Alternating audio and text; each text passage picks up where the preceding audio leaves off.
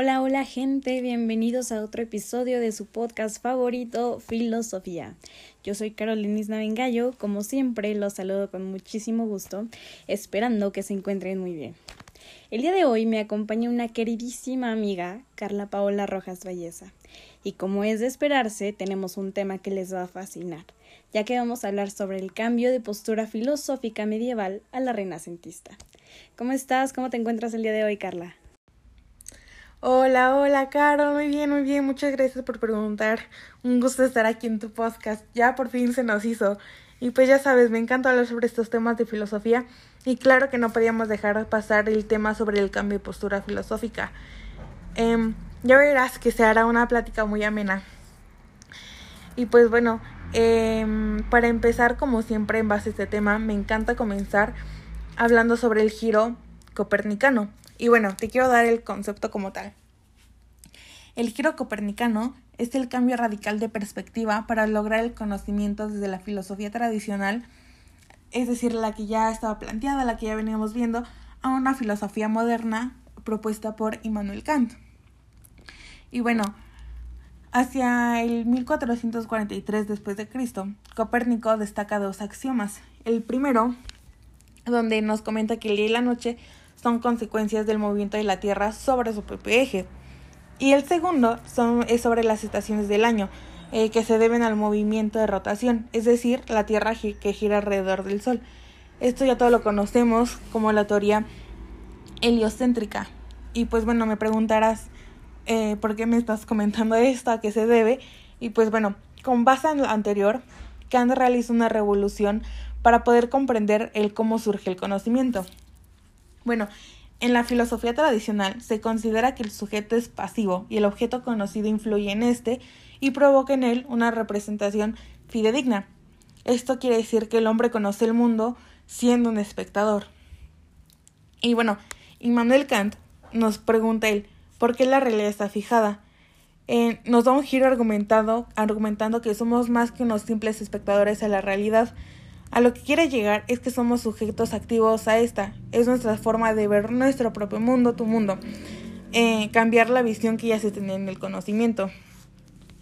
Y pues bueno, respondiendo a, a esta pregunta, si todo estuviera fijado, toda la realidad en el mundo sería igual para todos, para absolutamente todos.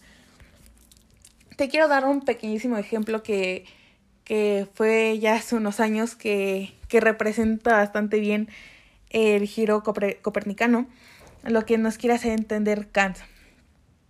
Y es sobre el vestido que se puso de moda. Ya sabes, el que unas personas lo veían eh, de colores blanco y dorado y por otro lado otras personas lo veían azul y negro.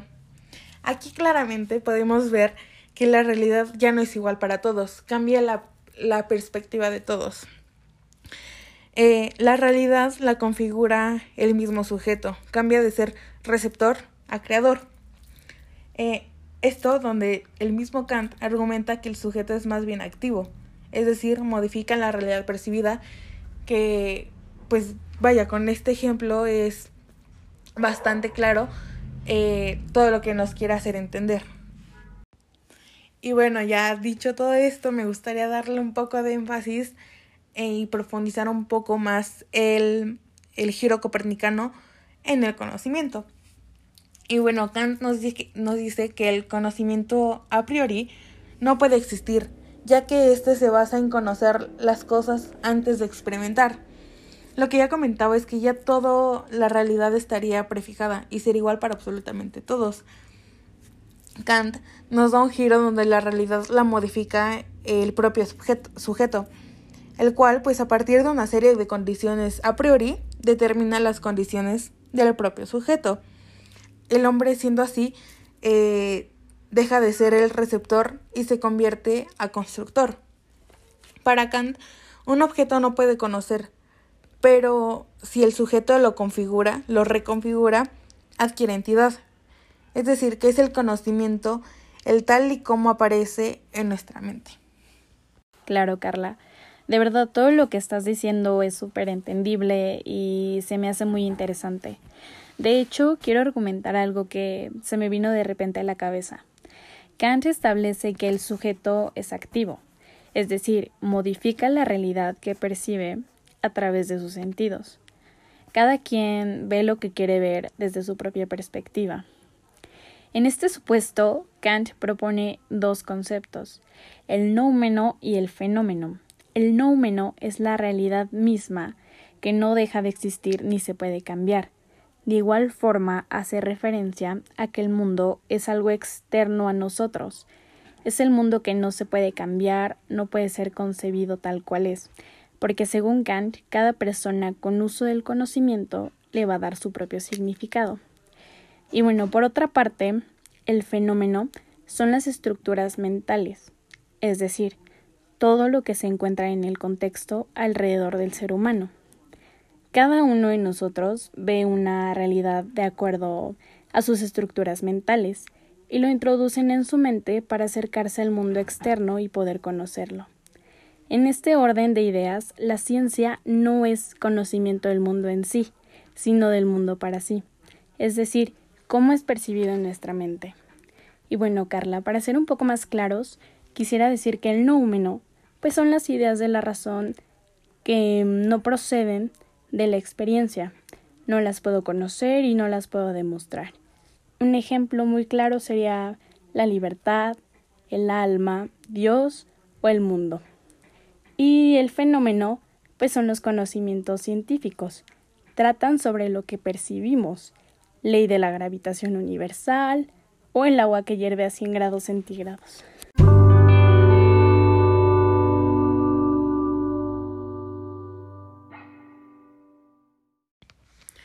Wow, de verdad es muy interesante todo lo que hemos estado comentando. Eh, de verdad que es un tema bastante amplio en el cual estamos haciendo la plática muy amena y sabemos que podemos durar horas platicando sobre este tema, pero por motivos del podcast eh, me gustaría terminar con última con una última cosa eh, hablando sobre los cambios más significativos del pensamiento renacentista contra el medieval comenzando con el renacentista donde supone como su nombre lo dice, renacer del espíritu de la libertad del ser humano y a la naturaleza. Eh, busca la dignidad humana y el amor a la cultura clásica. Mientras que el medieval, perdón, estaba dedicada a demostrar la existencia de Dios como un ser, entidad o verdad suprema. En el renacentista promovía el desarrollo integral, vaya, del ser humano, mientras que el medieval pues el hombre es concebido como creación de Dios y su destino ya está marcado. En verdad, muchas gracias por invitarme a tu podcast. Me la pasé increíble, es una plática eh, muy buena, muy amena, con mucho respeto obviamente. Y pues muchas gracias de nuevo por invitarme y pues ya sería todo de mi parte. No, Carla, muchísimas gracias a ti por aceptar la invitación. En verdad disfruté mucho compartir esta información tan interesante contigo. Y sin más por el momento, les doy las gracias a todos nuestros oyentes. Fue un gusto estar con ustedes como siempre. Nos vemos en el próximo episodio. Les deseo un excelente día y recuerden que el único límite son ustedes.